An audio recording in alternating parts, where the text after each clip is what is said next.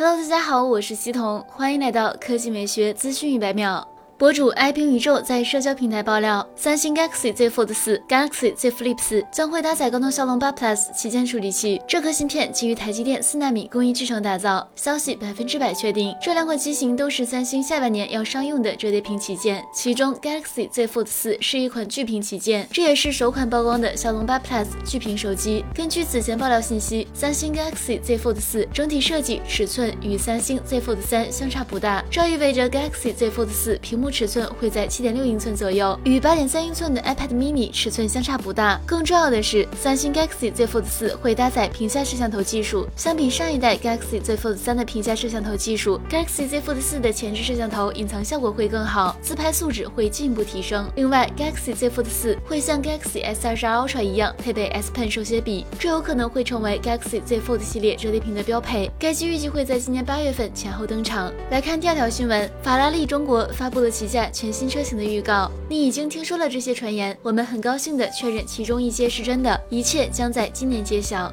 从配置图来看，这款全新的车型应该就是法拉利首款 SUV。虽然官方并未放出该车的全貌，但不久之前已经有人在工厂拍到了它的样子。与传统造型的 SUV 不同，这款车型更偏向于跨界车，车头较长，车身低矮，同时还用上了溜背设计，车身线条隆起较多，非常具有肌肉感，同时还营造了类似于宽体的视觉。效果，外加双边共四处排气装置，整体呈现出的形象还是挺霸气的。据悉，该车将与 Roma 跑车采用相同平台制造，那么其将同样采用前置四驱布局，拥有四个车门，至少能够承载四人。为了对应欧洲越来越严苛的排放法规，新车预计还将提供插电混动版，或将搭载与法拉利296 GTB 技术相似的六缸插混动力系统。好了，以上就是本期科技美学资讯一百秒的全部内容，我们明天再见。